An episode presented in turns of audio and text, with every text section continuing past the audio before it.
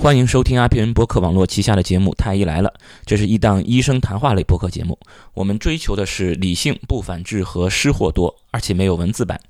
推荐大家使用泛用型播客客户端订阅收听，因为这是最快听到《太医来了》的唯一方式。如果不知道该使用什么客户端的话，您可以访问我们的网站太医来了点 com，也就是太医来了的全拼点 com 来了解。同时，也可以听听我们过去的节目。您现在听到的是第一百一十一期的《太医来了》，我是田吉顺，田太医。呃，这一期其实应该叫。太医回来了啊！不，不是不是简单的太医来了，因为确实之前跳票时间有点久，有好几个月没有更新，在这里呃要向大家表示诚挚的歉意，真的是很对不住。主要原因也解释一下，就是前段时间在工作上有了很大的变动吧，要有新的学习啊，然后新的调整，所以说时间上确实呃有些呃凑不出来吧。所以说一下停了很长时间，经常会有网友催更，在不同的平台上，微博上还有知乎上，在在在催更。哎，我真的很不好意思，看到有大家催更，我知道大家对对太医来了的喜爱，然后辜负了大家的这个喜爱，确实是很不好意思。而且我觉得确实没时间呢，这三个字儿有点像这种借口了。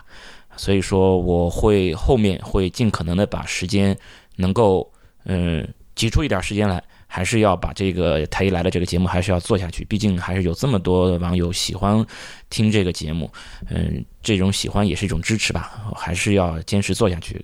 可能更新的这个频率一周一次确实有点困难，那我争取啊一到两周，两周更新一次，呃，就往这个方向努力吧，啊，再次向大家表示道歉啊，表表示歉意。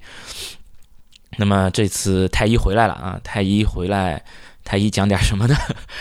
那这次想跟大家聊一聊我们医学的发展，因为，嗯，现在和做互联网了嘛，做和互联网相关的一些事情碰上的多，就越来越觉得，哎，真是什么科技发展日新月异啊，嗯，全世界各个领域都在发展，那医学都发展了些什么呢？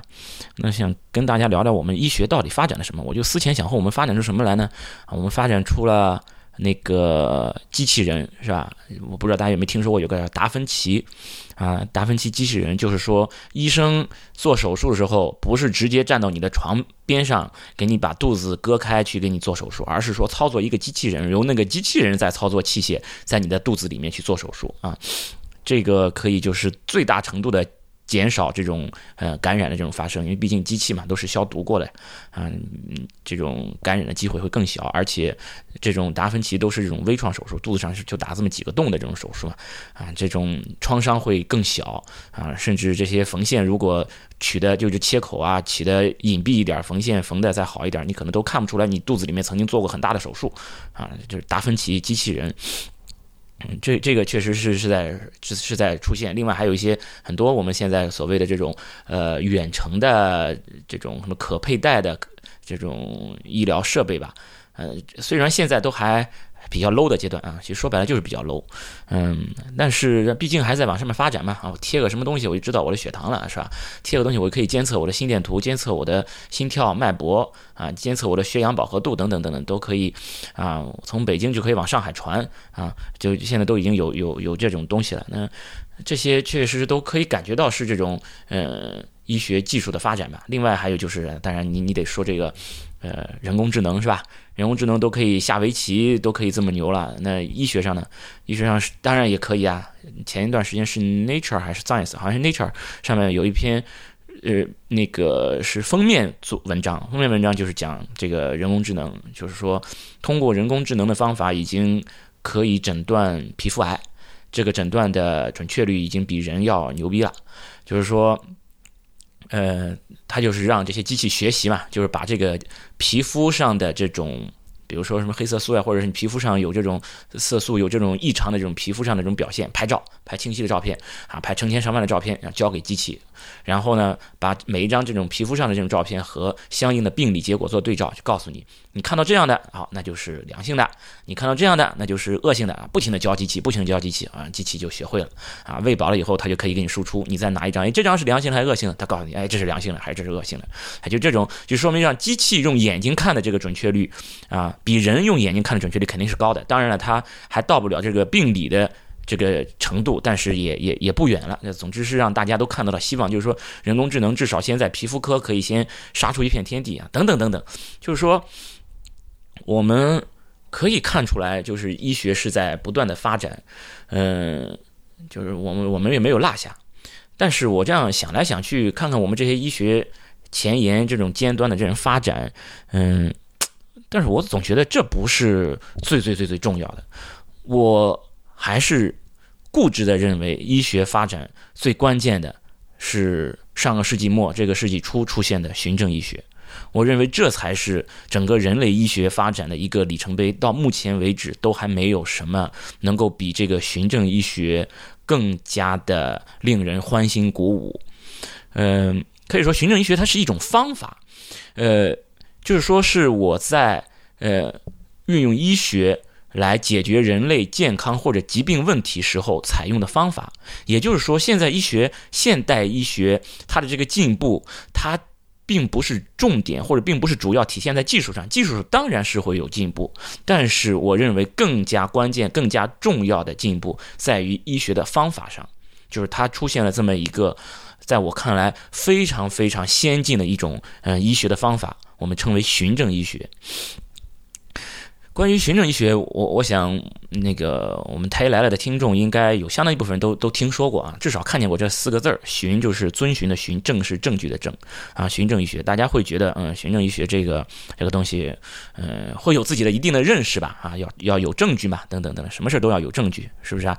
嗯，那个我们看港片儿对吧？都都知道，看这种律政剧都是需要有证据的嘛。那么。这个循证医学到底是怎么回事？其实好几年前那个时候，我我经常把循证医学挂在嘴嘴边嘛。当时我老婆就问：“你整天循循证医学，循证，你给我说说循证医学到底是什么？”哎，这个问题倒倒真的是把我给问懵了。当时，然后我想了想，我说：“循证医学就是要看文献呀，你的这些医学的这些方法、治疗的这些手段，你你你不能拍脑袋来啊！你要你要有文献，有文献支持呀。”然后我老婆就很很迷茫，什么？你你不是说循证医学是最近才出现的一种先进的一种医学手段吗？我说对啊，是上个世纪九十年代才刚刚提出来，是到了这个世纪初这才开始逐渐完善起来的这么一种方法——循证医学，那就不对了呀！哦，难道说上个世纪九十年代之前的医学都是不看文献的吗？上个世纪九十年代之前就没有医学相关的这种论文或者是文献写出来吗？这就很奇怪呀！所以说这件事儿，当时他的这个反问让我一下子给给懵了。对呀，循证医学，我只不过我是在看文献，按照这个文献，按照指南来来指导我的这个临床。但是循证医学不是这么简单的呀。然后我就试图把我怎么做这件事儿告诉我老婆，说了没几句话，他就把我打打断了。他说：“算了，你别说了，我知道你根本不懂什么是循证医学，因为如果……”真的懂行政医学的话，应该会把这个事情非常非常简单的描述出来。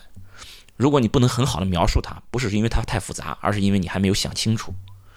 确实，真的，当时这个事儿给我的影响非常非常大。就当时，我就觉得我做了这么多年医生啊，那个时候已经做了好几年医生，已经是主治了。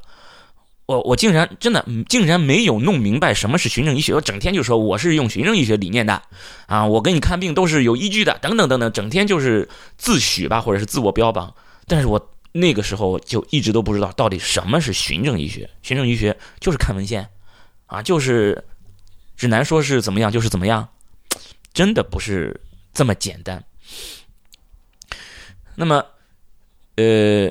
这是多长时间？大约一年前吧，反正前段时间，呃，跟那个 Lawrence 跟李如一一块吃饭，当时，呃，李如一，呃，问了这么一个，他说他看那个卡尼曼的，呃，思考快与慢，他觉得这本书确实不错啊，这一点是肯定他他认，但是他不知道为什么这本书被推崇到这么高的位置，而且卡尼曼是一个诺贝尔经济学奖获得者，诺贝尔奖得主，写了这篇这本书。真的是备受赞誉，多少地方都在引用这本书里的内容。就他认为这是一本好书，但是为什么他会被推崇到这么高的位置上？那当然，那个时候我也看过这本书，我也是非常非常推崇这本书。但是他问的这个问题，说实话，那个时候我没有思考过这个问题的答案。我当时只是，其实就是呃，稍微想了一下，我认为也思考的并不是很充分。当时我就说，嗯，可能因为他是首先提出来这些的吧。因为当时李如一说，你说《思考快与慢》里面提到了很多很多的这些内容，一些心理上的一些一些现象，或者是一些呃那个呃直觉上的一些一些一些错误啊等等很多观点，这些东西。都是显而易见的，都是大家其实都已经知道了的。即使你不写这本书，大家也都清楚的。为什么他把这些东西写出来，反倒是成了很厉害、很厉害的人了？嗯，我的理解，当时我的理解是因为他是最早的啊，因为他他可能七八十年代就已经呃在在搞这方面的研究，然后最早去去整理这方面的内容，所以说啊他是开创性的，所以这本书占了这么一个开创性的这么一个一个位置嘛。呃，所以所以说他是呃最牛的。后来其实我又去想，或者是也也不光是不是一直在思考这个问题吧，而是在也是在其他的事情上也也也正好给碰上了，嗯，让我又又又想的稍微有点清楚一点吧，或者说有一个其他的解释吧，就是为什么思考快与慢，就是卡尼曼提出来这些事情，他有这个开创性会被这么提推崇，我认为更主要的可能不见得是他首先提出来，而是因为他。找到了一个理论，他用这个方法可以非常好的证明给我们看哪些是对的，哪些是错的。事实上，很多这种所谓的一些心理上的一些心理学上的一些现象，或者是我们的一些直觉的一些感受等等，这些我们都有认知。但是这些认知到底哪一个是真实的，哪一个其实只不过是我们的直觉错误，这些我们并不能厘清。其实说白了，就跟以。我们经常说一些老话、一些俗话，很多很多的老话和俗话。我们经常说礼轻情意重嘛，对吧？经常说到嘴边那儿。但是又有人说是礼多人不怪嘛。那到底哪一个是对的啊？都都知道是吧？金钱不是万能的，但是你有钱能使鬼推磨呀。那那到底我我我认为哪一个是对的呢？是吧？就你就说这种心理学上这种这种事情，我们都知道人无远虑，必有近忧呀。是吧？这这个是是我们认为这是对的啊，这是大家都认认认可的。但是也我们也认可另外一件事，就是今朝有酒今朝醉。那到底我们认可哪一个？哪一个是我们才才认为是对的事情？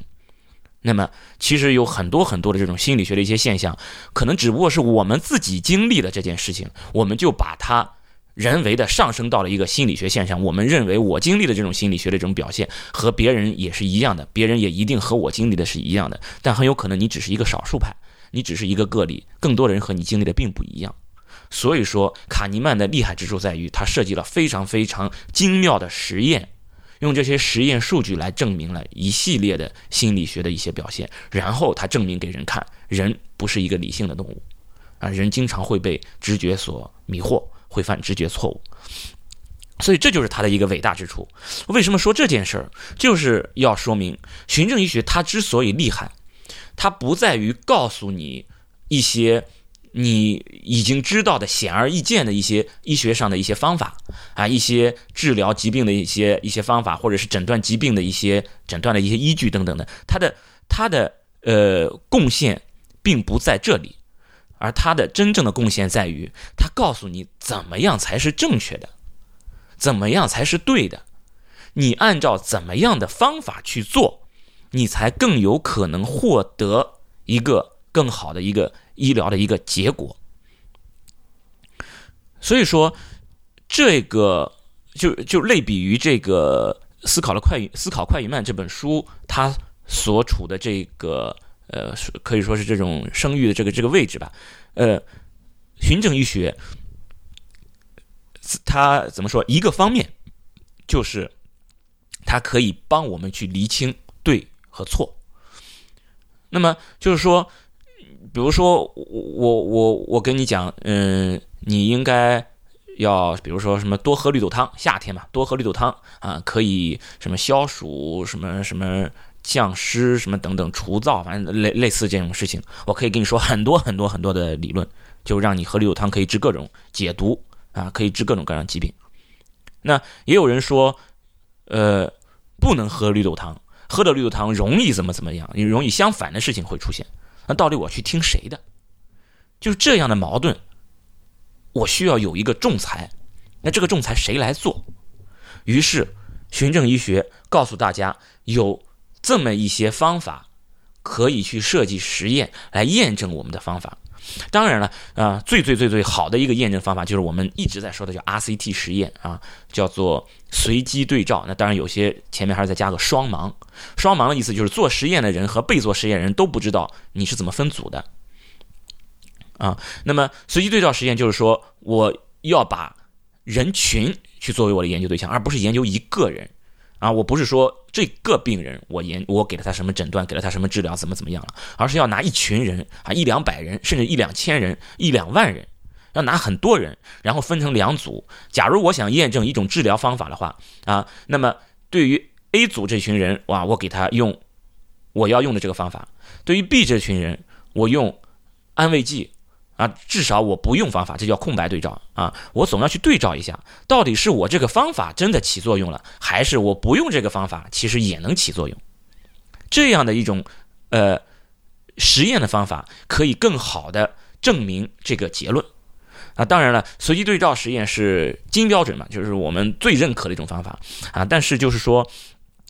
呃，这个呃，医学上吧，总是有很多这种伦理上的问题啊。你说你得病了，我给你随机对照，我把你随机分到一个不被治疗的组里面，谁都不愿意。这方面这方面有有有伦理上的问题。你凭什么把人家分到那一个地方去？就算是他同意了，就算是这个人同意了，你凭什么就就能够对这个人做？作为一个医生，你难道不应该是给他更好的治疗吗？啊，所以说有相当多的问题是有伦理上的这种呃问题的，还有一些呢，就是说很主观的一些情况，我可能很难去用一个客观指标去去评判。那你比如说我测贫血，我可以知道，我给你抽血啊，我看你的这个呃血色素啊有下降，那你就是贫血了。我有一个值啊，到底是十一啊，还是八呀，啊还是十三呀等等，我有一个值，我我我来看你你到底是怎么样的。但还有一些我没有办法这么这么明确。那你比如说，我想看看这个事情对。镇痛的效果，哎，这个疼痛，哎呀，这不同的人就就就这个疼痛的阈值就不一样。那我们必须要把这种疼痛阈值转化成一个这种呃可以被衡量的啊，就比如说我给你一个表啊，最疼是十啊，一点都不疼是零，那你是几？那其实就这种情况，我我们需要给他再改一改，把一种主观的感受变成一个啊客观的指标去进行衡量。那这个时候其实。就会产生一定的偏差，就没有这么客观。它不像是你拿着尺子去量一个桌子这么这么简单，啊，所以说，嗯，我们在做这些呃临床实验的时候，可能就没有，嗯，并没有办法对所有的问题都通过随机对照实验来来进行来进行来做这些实验。啊，还有一些，你比如说一些罕见病啊，全全人类发病率也就十万分之一。那你想要，我我对于这种罕见病，我需要找足两百个病人，一百个人这样治，一百个人那样治，嗯，你起码二十年下去了，那实在找不到这么多患病的人呀，那你怎么办？我现在找不到这么多病人怎么办？所以说，我们会发现，虽然我知道最好的那一种实验的方法能够有证明的这种方法，但是并不是所有的问题都可以被用这种方法来证明，而是有大量的这些方法并不能被非常理想的证明，而只能退而求其次。因此，这个循证医学的。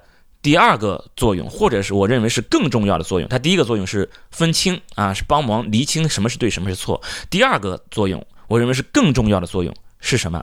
是给我们寻找一个解决问题的更好的方法。也就是说什么呢？就是说，循证医学他认为，我们要想证实一个方法，呃，就是使用这个方法去解决问题，我想要证实它，呃，好还是不好，证实它有效，那么，呃。我是有实验去证实的，但是并不是所有的方法都可以被用用来做某些最好的这种实验。那么我可以去退而求其次，一级的实验我做不了，我做下一等级的，我做二等级的，二等级的实验我做不了，我再退而求其次，我可以做三等级的。因此说，循证医学它分了一些等级，它会把这些实验的方法根据实验的方法来分级，不同等级的实验，我验证出来的结论。那么它的有效性其实就是不同的。那我用随机对照实验验证了这个结论，那就是非常非常强烈推荐的方法。而如果要是没有随机对照，而是一种回顾性的研究，或者是病例很少的这种研究，那么好，它的这个等级就没有那么高那么这种方法的有效性的这个等级推荐程度就没有那么高。所以说，这个就是一个循证医学所能提供的一个很好的一个解决问题的一个总的一个方法论。也就是说，他先告诉你怎么样算是一个评判依据，然后他再去给你分等级。这个时候，当你去解决问题的时候，你就会找我先看有没有可以最好的解决问题的方法，就是说能够有 RCT 实 RCT 实验的这种，那那是最高等级推荐的，我就用这个方法来解决问题。那如果没有，我退而求其次，用第二等级的来解决问题。如果第二等级也没有，我再退而求其次，用第三等级的。这样的话，那么我们现在总是能找到一种方法，虽然这种方法可能。在目前看来，不是最好的方法。那我总是能用，能够用它来解决我的问题。当然了，医生在这个呃使用这个循证医学方法的时候，那我还要去匹配，因为循证医学前面讲都是做实验呀，我要拿这些人群去做实验，然后他做实验的这些人群和你看病的这个人真的是匹配起来了吗？比方说，你看病的人是一个高血压，但做实验的人是糖尿病。啊，这这个显而易见就是不能用了呀。所以说你需要也找是糖尿病的人，但是比如说你看病的这个人是一个八十岁的女性糖尿病病人，而做实验那些人群呢是四十岁的男性的糖尿病病人，哎，这样可能他们的结论对于你的这个帮助程度也会有影响。因此说我们在对这个呃等级进行分类的时候，不光要看这个实验的呃。这个方法好不好？同时也要看实验的接受实验的这群人和你要解决的问题的匹配度是不是足够高。那这就是一个循证医学总体的一个呃总的大体的概括的一个一个一个思路。所以说，这个循证医学它如果要是笼统的讲，总的来说它是干什么呢？循证医学在我看来，它就是一个呃。可以用过去的经验来解决未来的问题，最好的一种方法，或者说是最不坏的一种方法。也就是说，因为我们要解决的问题一定都是未来的问题，我现在才接到了这个病人。对不对？或者说我现在的问题，或者我明天要解决的问题，这个问题一定不是过去发生的，是要解决以后发生的问题。而你现在所获得的知识，你现在所获得的信息，你现在所获得的经验，这些全都来源于过去。你把过去的这些经验拿过来解决。以未来的事情解决解决以后的问题，那么这个过程就总是存在一定的可能性。这个可能性就是过去的那些经验对于以后的解决问题其实并不匹配。那么怎么可以更好的去解决以后的问题？怎么可以更好的去使用我过去的经验？循证医学就给提出了这么一个解决的问题的方法。啊，我先要定义怎么样叫好的。然后我把这个事情分级，然后我去匹配你要解决的问题和我进行分级的这些证据之间的这种相关性，然后根据推荐的等级来选择解决问题的方法，啊，这个就是一个循证医学。所以说，这个在我看来，这真的是目前来说解决问题最好的方法。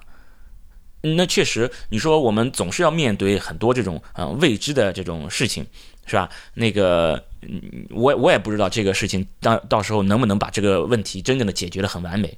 呃，我用的这个方法治疗好了十个病人，到最后这个病人到你的身上，我能不能治疗好？我不知道，除非我看到结果了，我才知道我能不能治好。当我没有看到结果的时候，未来全都是未知的。那么我总得有点把握吧？那我这个把握到底有多大？我到底嗯，能在多大程度上、多大可能性把你给治好啊？这个时候。循证医学真的就是提供了最好的方法。那么就是说，实验越严密的、越严谨的、越接近 RCT 实验的，呃，这个和这个现有的问题匹配度越高的，我用了这个方法，那么我的把握度就越大。所以说，它最终就是用一个概率上的一个一个事情。你比如说，我用百分之九十九能够把你治好，其实这个事情在我看来就是百分之百了。在我看来，可能真的百分之九超过百分之九十要发生的事情，我认为就是会发生的。嗯，我们临床上也说嘛，小于百分之五就是小概率事件，小概率事件不发生。所以说，如果这件事情在你身上发生的概率低于百分之五，我认为它就不会发生。这样你犯错的几率其实是很小很小的。啊，这就是一个循证医学，我我们在利用一个概率，利用这些数据来解决问题的，呃呃一种怎么说一一种一种方法吧。当然，它还有很多问题，就是我现在没有一个非常好的解决方法。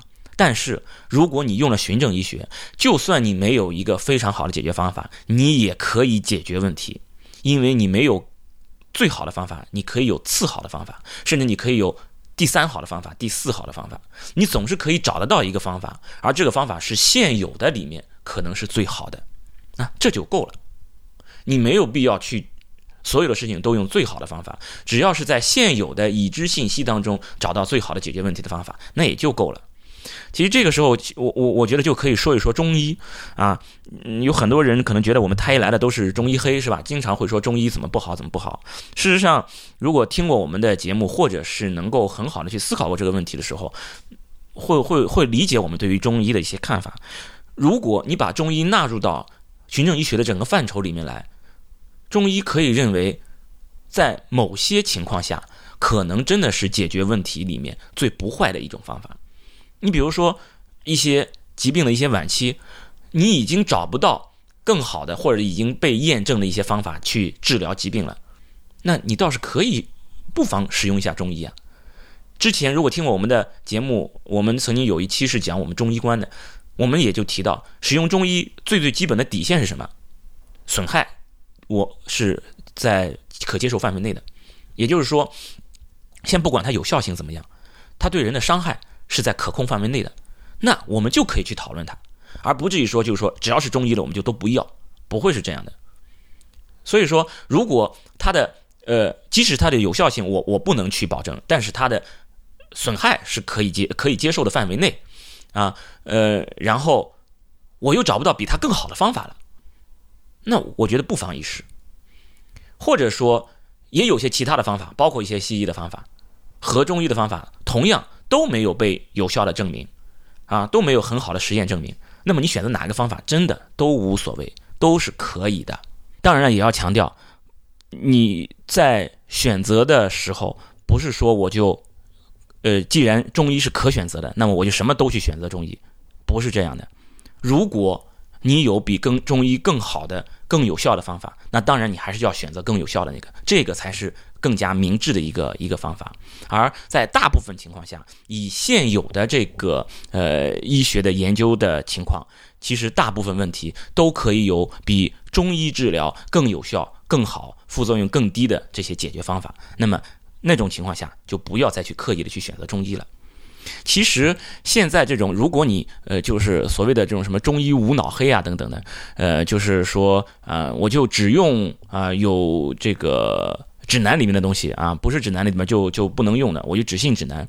其实啊，包括就大家对于什么中医西医之分这些，这个也都是因为对于循证医学理解不深的原因。它只不过就是，呃，中医粉呢，就是说我的解决问题的指导思想是中医，而西医粉呢，或者是中医黑呢，就是说我解决问题的。指导思想是西医啊，因为西医是有什么生物学基础了等等。其实这些生物学基础，除非你被循证医学验证过，就是那些临床实验验证过，否则所有的生物学基础全都是白瞎。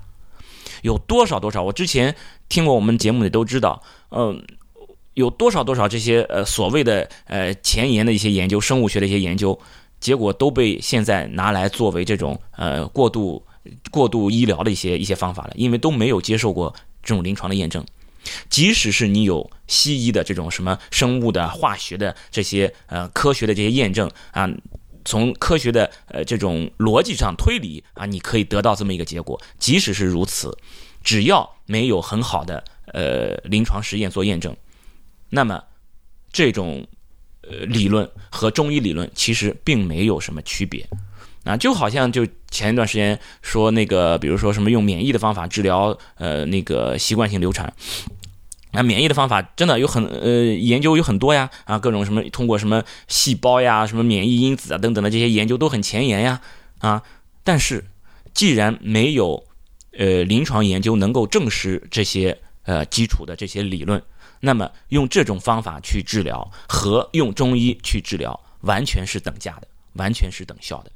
所以，用如果要想用这些方法来治疗，首先也还是要去评判它的损害、它的有害性。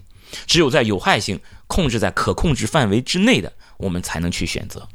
啊，因此说，就这些，你到底是根据了什么理论啊？你是根据了这种呃，比如说什么阴阳五行的理论啊？啊，你还是根据了这个免疫因子什么生物化学的理论啊？什么理论并不重要，真的理论不重要。我要看到的是实实在在的实验数据。如果都没有实验数据证实，那么这两个都是一样的，没有什么差异。或者你通过阴阳五行的理论，把一些。呃，有可以有数据衡量的这些实验做出来，确确实实啊，实验组和对照组是有差异的。那我认为这个也是可以用的啊，虽然它用的是中医理论，所以说理论在循证医学这个整个方法体系里面，理论其实并不重要。理论它的重要性体现在哪里？体现在如果用了生物啊、化学的这些理论，你去寻找解决问题的方法的时候，可能会更容易一些，可能会更方便一些。啊，就这一块逻辑性可能会更强一些，你所花费的这个成本会更低一些，效率更高一些，也就仅此而已。但是它实际的有效性还是要接受循证医学的这个验证的。啊，这就是一个循证医学，它是把可以说是把所有的这些呃和医学相关的一些方法全都包括在里面啊，包括各种理论，其实在循证医学的整个框架下，真的也都不重要。我们需要看的是你到底是在什么等级上被推荐的。啊，你可以被验证到了什么程度啊？所以说，在循证医学的框架理论框架下，呃，用个中医啊，这个也也也不是什么问题啊。啊，只要前提是没有比它更好的方法了，而且它的有害性是可控的。那这样的话，我们其实最后还可以再说回到前面说的这个呃人工智能。那都都说人工智能要把人替代了啊，这这些什么简单劳动要被替代了。那至于医生这个也也要被替代了。那你比如说我现在你看皮肤科医生，你看马上就要小心了吧，是不是啊？这这都已经这皮肤癌都已经快用机器来诊断了。但事实上，我觉得这一块呢又是有点有点过了，就过于乐观。就是说，嗯，我们的通过这种大数据、人工智能去做这些事情，我们可以做到什么程度？可以做到用机器来。帮助人去做决策，但是机器能够真正它提供的可能也只是一个辅助的一个一个建议，而最终，毕竟你是在给人下一个决策、一个一个判断、一个解决方法。这个呃，怎么说？机器它可能会比人更聪明，就是说它在呃，就是说在记忆上。嗯，他可能会记的东西更更多啊，他在穷举上他可能会更不不嗯没有没有遗漏，但是毕竟我们医学上目前的这些相关的数据还都是基于概率的，还都是基于统计分析的，它所以说我们的这种大数据教育出来的这些人工智能也只能是在一定概率程度上啊，在一定的统计学的基础上啊给出的一些判断，而这些判断没有办法去做到百分之一百。那么，我能想象的可能更好的方法呢，就是说由这个呃人工智能来辅助医生，就好像什么，就好像以前我们没有 X 光，我只能通过听诊器去听，现在有了 X 光了。哎呀，你想想，有 X 光的时候，会不会想着我通过这个 X 光都可以看到人肚子里面了，我还要这个医生干什么？X 光看一看就知道了。但事实上，现在我们只是多了一个影像学医生而已。也就是说，有专门有专门的医生去看影像学，通过影像学的这些分析来给临床医生提供一些素材，提供一些信息。那同样，人工智能也是，哎呀，我通过人人工智能，我可以总结出很多很多东西。它能替代医生吗？我相信后面会有很多人工智能医生的，就是说。这些医生根据人工智能，就他就相当于多了一项检查嘛，就是人工智能检查。我通过这种方法来给医生提供更有效的一些信息啊，让降低医生的这个误诊率啊，或者是漏诊率。因为毕竟这些还都是基于一些呃概率上的一些问题，还都是呃，并没有一个明确的一个百分之百的一个东西。而且在我看来，医学这件事儿，那医生是干什么？医生是。是要就是生老病死本来都是是上帝安排的，对吧？那那就是老天爷定好的事情。然后你得了病，嗯，医生要给你把这个病治好啊。呃，那个呃，本来可能有有畸形的，我还要去给你去修补。那所以说，其实是在医生其实在一定程度上做的事儿，就是要去阻碍这个呃叫什么优胜劣汰了，对吧？阻碍这个这个进化，就是说希望让这些生命都能够尽可能的往下延续嘛。这其实是在做这件事儿。那这件事儿可以说，我我觉得是是碰触到了上帝的利益了。而在我看来，呃，人类还是渺小的，呃，真的要解决这个问题，就是说完完全全。像我们所期望的那种很理想的解决，我并不认为人类是可以做到的。我们也只能说是。呃，怎么说？不停的向着一个更好的方向去努力啊！你比如说，我们的技术不停的去发展，然后你比如说，我们循证医学的这种方法论，你看出来了，真的，他找到一个到目前为止，在我看来是最不坏的一种解决方案啊，也就仅此而已。但是你说我通过这种方法就把人类的医学的问题、人类呃健康和疾病相关的这种问题就都很完美的解决了，我认为这一天是不会到来的，完美解决医学问题是不会到来的。我们只能说向着呃。更好的解决医学问题，去去去去不断努力吧。好，那么本期节目呢，就先到这里，谢谢大家的收听。太医来了的网址是太医来了点 com，也欢迎大家在社交网络关注太医来了。我们在新浪微博叫太医来了，在 Twitter 跟微信都是太医来了的全拼。同时，也欢迎大家收听 IPN 播客网络旗下的另外几档节目：一天世界、未知道、呃内核恐慌、流行通信、High Story、无次元硬影像、博物志、陛下观。谢谢，拜拜。